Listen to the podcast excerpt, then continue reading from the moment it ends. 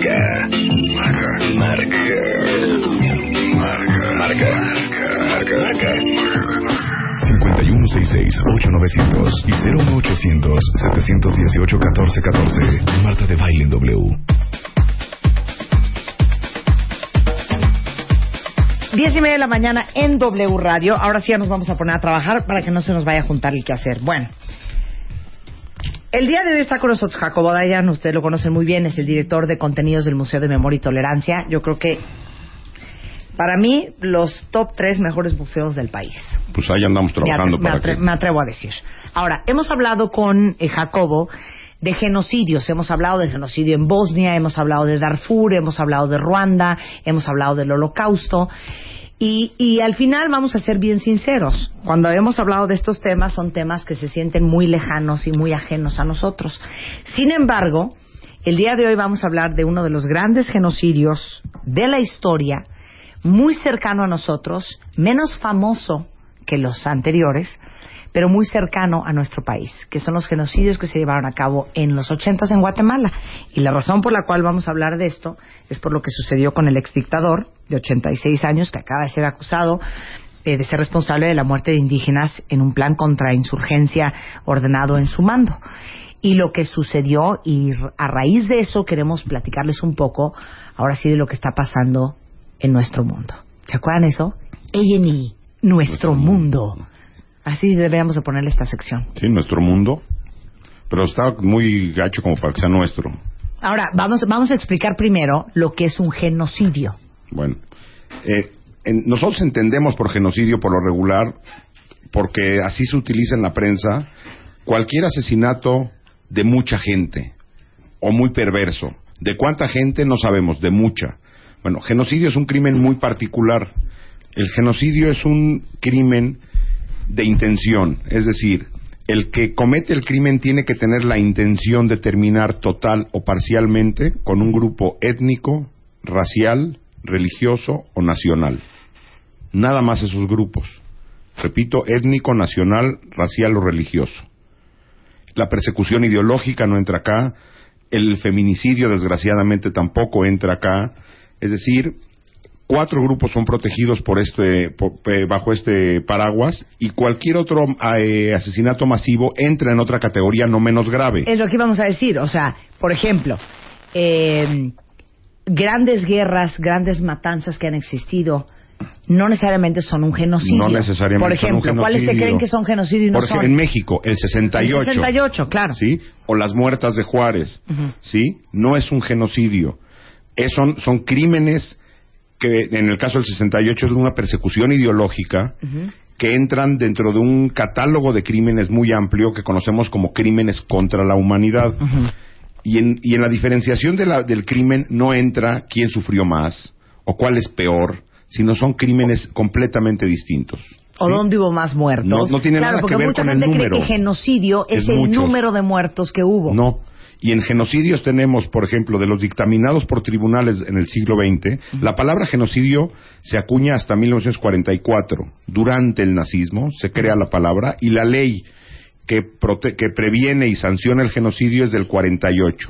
Es decir, podríamos pensar que puede haber genocidios eh, procesados en tribunales del 48 en adelante, porque es cuando se crea la ley. De entonces para acá tenemos genocidios, por ejemplo, de 8.000 personas, en el caso de Bosnia, el genocidio de Srebrenica, cerca de un millón en el 94 en Ruanda, Ujú. 100.000 indígenas mayas en los 80, eh, 20% de la población camboyana, 1.7 millones de personas en los 70 en Camboya. Los, eh, los juicios todavía continúan, no se han terminado. Y lo que ocurre en Darfur hoy, que van alrededor de 400, 500 mil darfuríes asesinados ya en un conflicto que tiene varios, varios años eh, en curso. Son los únicos genocidios que han ocurrido después de la creación del término.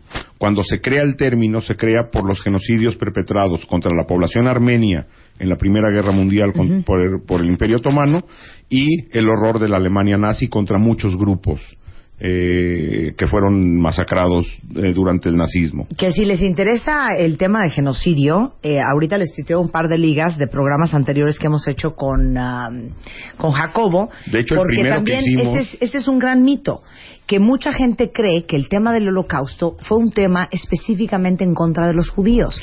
Fue particularmente perverso contra el judío, pero también fueron asesinados gitanos, eh, homosexuales, testigos de Jehová, discapacitados. personas con discapacidad, eh, opositores políticos, prisioneros de guerra. Y entonces el catálogo de crímenes que se comete en un, en un acto como el nazismo abarca desde genocidio, crímenes contra la humanidad y crímenes de guerra, que son otro capítulo, que son eh, los delitos que se cometen o los crímenes que se cometen durante un enfrentamiento armado por Fuerzas Armadas. Ok, ahora Entonces- vamos a Guatemala. Guatemala. Eh, Guatemala sufrió la guerra civil más larga del continente americano. Guatemala estuvo en guerra desde 1960 más o menos hasta el 96. 96, ¿no? Ujú. Es decir, 36 años en una guerra civil que costó alrededor de 200, 250 mil vidas. O sea, fue una, una guerra civil muy larga, producto de la Guerra Fría.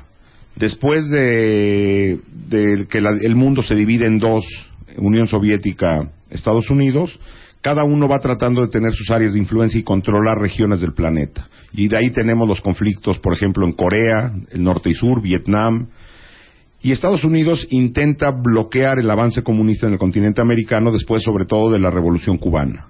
Hay un terror por parte de los Estados Unidos de que el ejemplo cubano se expanda en el continente y lo que vemos en los siguientes años es la instauración de dictaduras militares en prácticamente todo el continente. Claro, bueno, ¿se acuerdan ustedes el escándalo de Oliver North, de los Irán Contras? Claro, Irán Contras, y De tenemos los casos de Pinochet, de Videla, que acaba de morir, el dictador argentino, todo Centroamérica, dictaduras militares, a excepción de Costa Rica, y lo que tenemos es dictaduras militares impuestas o apoyadas por Estados Unidos en una operación que se conoció como Operación Cóndor, o sea, todo estaba orquestado por, por- por los Estados Unidos y operado por la CIA, para colocar dictaduras militares que impidieran el avance del comunismo en el continente y tuvimos dictaduras prácticamente en todo el continente, a excepción de Costa Rica y México. Aquí no era necesario, teníamos lo que Vargallosa dijo como la dictadura perfecta con el PRI.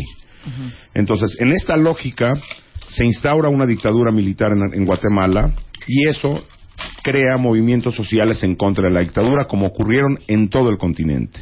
En Centroamérica particularmente violentos, pero tenemos también los ejemplos como el, el caso paraguayo, chileno, Uruguay, Argentina, en todos lados, Brasil muy fuerte. Eh, y el caso guatemalteco eh, particularmente es complejo porque la gran mayoría de la población se encuentra en, eh, en condiciones de pobreza seria. También un alto porcentaje de la población, cerca de la mitad, un poco más de la población es indígena, que de sí ya está siendo discriminada por asuntos propios de la condición indígena no resuelta en el continente americano. eh, y eh, esto genera un gran descontento en la población. Entonces tenemos un enfrentamiento militar entre grupos armados de la sociedad guerrilla, de lo que se conocía como guerrillas, organizaciones sociales que intentan presionar y derrocar a la dictadura militar y por otro lado la represión del ejército apoyado por los Estados Unidos. El apoyo norteamericano decae un poco en la época de Carter, con esta política de derechos humanos que Carter empieza a, a manejar al final de su mandato, pero con Reagan y la mano fuerte de Reagan, primo hermano de Thatcher, de mano dura, el apoyo eh, militar al gobierno guatemalteco, a las dictaduras guatemaltecas o a los dis- distintos dictadores se incrementa. Y decían que para acabar con la guerra hay que vender armas. Esa era la lógica. Mientras más armas tenga el gobierno, aunque sea represor, mejor. Así acabará más rápido con, con eh, los movimientos armados.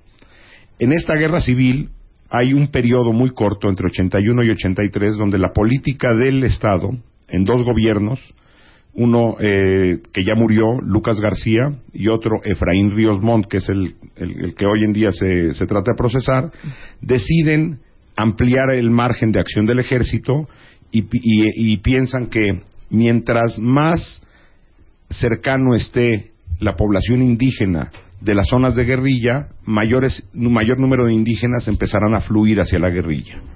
Entonces, en zonas controladas por la guerrilla deciden exterminar y desplazar a la población indígena. Esa es la política, la decisión. Vamos a alejar a los indígenas de las zonas de guerrilla y entonces llegaba el ejército en una política de tierra arrasada, es decir, llegaban, destruían las aldeas o los poblados indígenas, quemaban las casas, la cosecha, mataban a los animales, destruían los instrumentos de labranza, lugares religiosos, violaban mujeres y los obligaban a desplazarse a otras zonas que no tuvieran control eh, o, o presencia guerrillera. Y en estos ataques se cometen un montón de asesinatos. Y Montón, son entre 200 y 100, no, 250. 250 mil es todos los Sí. muertos de la, de- de la guerra civil. Por genocidio se calcula alrededor de 100 mil indígenas mayas asesinados entre 81 y 83. 1981 a 1983, los gobiernos de estos dos dictadores militares. Sí, repito, Lucas García y Efraín Ríos Montt. Eh, caen estos gobiernos, muchos cientos de miles o decenas de miles de desplazados guatemaltecos llegan a México en los 80 y se crean campos de refugiados guatemaltecos en México. Probablemente los que seguían las noticias o seguíamos las noticias en esos años estábamos enterados, pero no era algo que en México se supiera No, abiertamente. o sea, que se fue sonadísimo. No, No. Yo- hasta ahorita yo. Al personaje que hoy reconocemos es a Rigoberta Menchú. Exactamente. Nobel de la Paz. Entonces, ella es una de, de tantos miles que llegaron a México y se establecieron en campos de refugiados al sur del país. Y estuvieron en el sur del país muchos años, hasta que en el 94, ya con un gobierno democrático en Guatemala, empieza la, la negociación para un proceso de paz. Y este proceso de paz sienta eh, a, a la comunidad internacional a decidir y la, y, eh, a- la decisión de Guatemala fue vamos a hacer no vamos a enjuiciar el pasado pero vamos a hacer una revisión del pasado. Vamos a crear una comisión del esclarecimiento histórico así se llamó una comisión de la verdad para saber qué ocurrió en estos años de dictadura y en estos años de represión. Y esta comisión, después de un largo trabajo, ya con un gobierno democrático, el pre- al que al presidente que se le debe esto es Álvaro Arzú, gober- eh, presidente guatemalteco, la Comisión Internacional determina que lo que ocurrió en Guatemala, en este largo, en esta larguísima guerra civil, en un periodo muy particular que es de 81 a 83, se cometió un genocidio en algunas regiones del país contra población indígena maya donde el noventa y tantos por ciento de los crímenes fue cometido por el Estado, por el ejército, y un pequeño número también fue cometido por la guerrilla. Esta comisión de la verdad no, no tenía ningún efecto jurídico, es decir, no se podía de a partir de ahí eh, culpar a alguien, iniciar un proceso y enjuiciar a alguien. La intención era sanar de alguna forma el pasado, ¿sí? cerrar la herida, hacer algún tipo de reparación a, a- a las comunidades indígenas agraviadas, es decir, eh, espacios de memoria, cambios de política pública, para tratar de, de alguna manera resarcir esto. Y en el 96 se firma la paz en Guatemala. Es decir, 36 años después llegan a la paz y muchos de los indígenas que estaban en México, indígenas mayas, regresan a Guatemala, muchos otros deciden quedarse a vivir en México y hoy en día continúan ya viviendo en México como mexicanos. Muchos regresan y se encuentran pues, sus aldeas, más de 600 aldeas fueron destruidas, sus aldeas pues, evidentemente ya no existen o ya están ocupadas por alguien más, es decir, el proceso de retorno no ha sido simple. Y ahí quedaba la historia, como que pues, no se procesó un genocidio, ocurrió un genocidio contra población maya y no quedó el, eh, eh, un, un proceso judicial abierto tratando de hacer justicia. El presidente Ríos Montt después siguió dentro del gobierno, incluso fue senador hasta hace pocos años. Y eh, terminando su gestión como senador 2012, una serie de, un- de víctimas interponen en Guatemala una, demanda contra Ríos Montt y algunos otros responsables por genocidio. Varios eh, militares guatemaltecos ya habían sido procesados en Guatemala por genocidio y en tribunales españoles.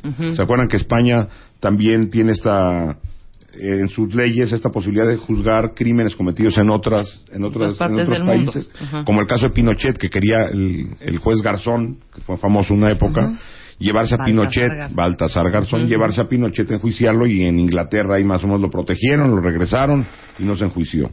Bueno, en, en España otros procesos contra algunos militares guatemaltecos se hicieron, pero la intención era hacer justicia a más- al más alto nivel y era enjuiciar al expresidente dictador Efraín Ríos Montt.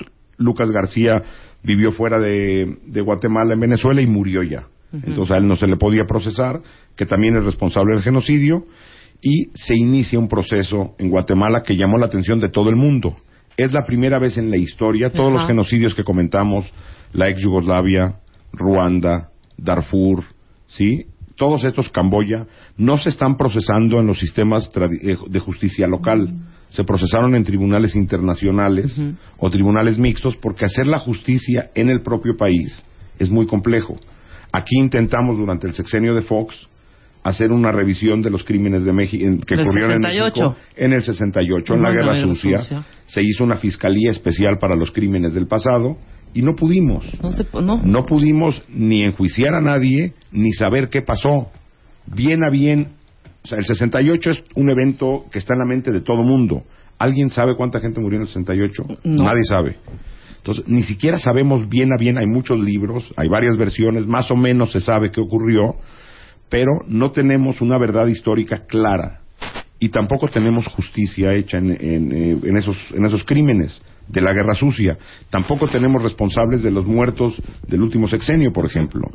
Y cualquier país que no es capaz de cerrar el círculo, es decir, tú tienes un acto de violencia fuerte, si a partir de ese no se crea un proceso de memoria histórica para saber qué ocurrió, se tiene claridad en la historia o medianamente claridad, se procesa judicialmente, se da una reparación a las víctimas. Si las víctimas no sienten un tipo de reparación, sea cual sea, no habrá nunca reconciliación. Y entonces hoy tenemos las marchas del 68 violentas. Claro. Porque no ha cerrado la llaga, la llaga sigue abierta. Si tuviéramos nosotros justicia, en el caso del 68, nuestras marchas del 68 serían en conmemoración y no serían estas marchas agresivas con una fuerte, un fuerte sentimiento No, y de exigiendo frustración. justicia, además. Claro. Y que como esas tenemos todas las marchas, te- tenemos los recuerdos de Acteal, o casos que no son crímenes de este tipo, que también son unas tragedias, como el caso de la guardería ABC, donde no hay, no hay justicia, no hay reparación. Claro. Y en México hemos apostado por el olvido. Bueno, parecía que Guatemala Sí, daba, por ese daba camino. este mensaje de que hay que procesar el pasado. Argentina lo hizo con Videla. Pero es la primera vez en la historia que se va a enjuiciar o se trató o se enjuició a un presidente por genocidio en el mundo, no en el continente americano, en el mundo entero. Y lo que pasó fue que se inició el proceso y el 10 de mayo, el Día de las Madres, el tribunal dictaminó que Efraín Ríos Montt era culpable por genocidio y crímenes contra la humanidad, por lo cual tenía que purgar 80 años de prisión. Y fue un escándalo mundial, donde Guatemala mostraba qué es lo que había que hacer y el mundo entero reconocía el trabajo guatemalteco. Ahora, lo que pasa del 10 de mayo para acá, la última semana, Esa es la catástrofe. es la catástrofe Exacto. sectores conservadores guatemaltecos, entre ellos eh, buena parte de la- del sector empresarial conservador guatemalteco, la, la- la dirigencia política guatemalteca, porque el presidente de hoy en Guatemala es un militar que probablemente también es responsable de parte de las masacres, no quieren que este juicio que continúe y quede como sentencia ya final. Y llevan el caso a la Suprema Corte con una, una, una argucia legal medio extraña. Y la Suprema Corte de Justicia el lunes pasado determinó que hubo vicios en el proceso, Ajá. Que, que, el, que el abogado defensor de Ríos Montt solicitó la remoción de uno de los jueces, fue, se suspendió el, tri- el juicio unos días, esto es en abril, eh, determinan que no, que continúan los jueces, apela la decisión el abogado y el juicio continúa. Y entonces dicen eh, que eh, eh, Ríos Montt no tuvo debido proceso, que tenía que haber esperado a que se resolviera este asunto de los jueces para poder continuar y la decisión de la, de la Suprema Corte, de la Corte Constitucional guatemalteca es muy rara. Que regresen el juicio al 19 de abril y continúe. Es decir, que tengan así el bonche de hojas y busquen por fecha y del 19 de abril en adelante la saquen, la rompan, como si no hubiera ocurrido. O sea, que la gente que dio testimonio vuelva a venir, que, que- que continúen las discusiones y que no, no queda claro si son los mismos jueces, si va a haber otros jueces. No, pero lo más increíble de todo es, eh, no, no se juntaron eh, todas las asociaciones comerciales, industriales, financieras, compraron espacios en la prensa, en radio, en televisión, y lo que anunciaban es que de entrada no había ningún genocidio en Guatemala. Así es. Sí. Hoy en día la, la- la sociedad guatemalteca está dividida y un buen sect- un buen número de guatemaltecos lo que está diciendo es de que lo que se determinó en 94 no es cierto. Sí, claro. Y entonces Claro. que por qué van a enjuiciar por genocidio al, al exdictador o al expresidente eh, y que, que eso es una decisión arbitraria, que es una revancha de los jueces y que no vale. Los veteranos militares bloquearon muchas, dijeron que iban a bloquear muchas vías de comunicación El- si este, no eh, liberaban al- a, a Ríos Montt. Ríos Montt estuvo preso un día, después se desmayó y lo mandaron a un hospital y ahora, bueno, regre como el, el juicio regresa al 19 de abril, como si eso fuera posible, Ajá. como si fuera ondú ahí en la computadora, eh, ahora está en arresto domiciliario esperando a ver qué demonios va a pasar. Y entonces el mensaje que se manda es, pues aparentemente sí puede uno cometer estos crímenes y seguir su vida normal. Exacto. Ese es el Bueno, problema. eh, primo hermano de, de, de muchos eh, eh, nazis viviendo en Argentina, en Chile, que fueron Pero encontrados. esos nunca se les agarró. Y nunca se les agarró. Acá que ya se había ya hecho se el trabajo, claro. se hizo el trabajo y el mensaje que estaba mandando a Guatemala era como para que el resto del, del mundo empezara Hombre, a preocuparse. Los, Una acción de primer mundo. la cabeza. Sí. Una acción de primer mundo. Sí, la sorpresa que, que- surgió fue esa, co- que un sistema judicial tan débil, un gobierno encabezado por un militar que puede ser responsable de crímenes, haya podido procesar. Es decir, la fortaleza del sistema judicial estaba en, en- en duda, demostró capacidad y ahora pues va para atrás y el problema ya no es si Ríos Montt va a acabar en la cárcel o no, sino en la historia cómo va a quedar Exacto. esto. ¿Va a haber condena o no va a haber condena? ¿Va a Guatemala haber va a man- reconocimiento o no va a haber reconocimiento? bueno, la, la comisión ya reconoció, ahora el gobierno lo niega. Esto era para que el resto de los países de la- Latinoamérica volteáramos y dijéramos tenemos que procesar nuestra historia. No, pero aparte, ¿y la gente qué, hijo? ¿Y las víctimas Las víctimas qué, vulneradas, huyendo, las fam- todas estas familias, ¿qué? Nada. O sea, Se quedan esa sin es la justicia. vergüenza. O sea, Entonces horror, no hay derecho a la justicia, no hay derecho a la reparación.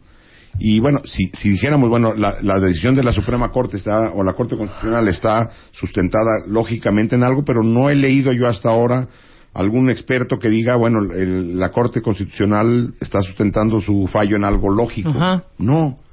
Y se está regresando al 19 de abril como si fuera posible. Entonces, pues el mundo parecía ser un poquito mejor el 10 de mayo y una semana después regresamos al punto en que estábamos.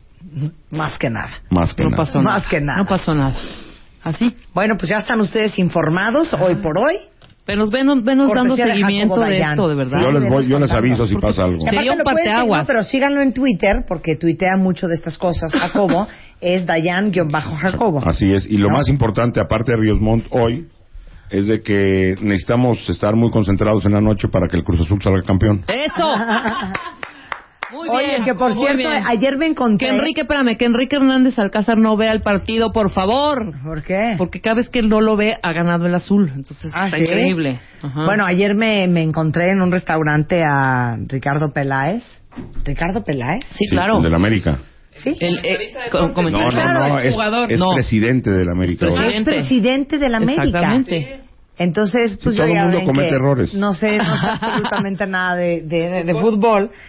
Entonces me dice, soy presidente de la América y mañana juega el Cruz Azul. Y entonces, qué estrés, y no puede ser. Le dije, oye, un día te voy a invitar al programa para que les pl- en, dentro de la sección cómo le hacen para que nos platique qué implica ser el presidente de un equipo de fútbol Y del América. y de la América. Tan odiado y tan querido, de verdad. odiado y no, hay, tan no hay querido, medias tintas con ese totalmente. equipo. Sí, que le dices a tus hijos si le vas a la América? ¿no?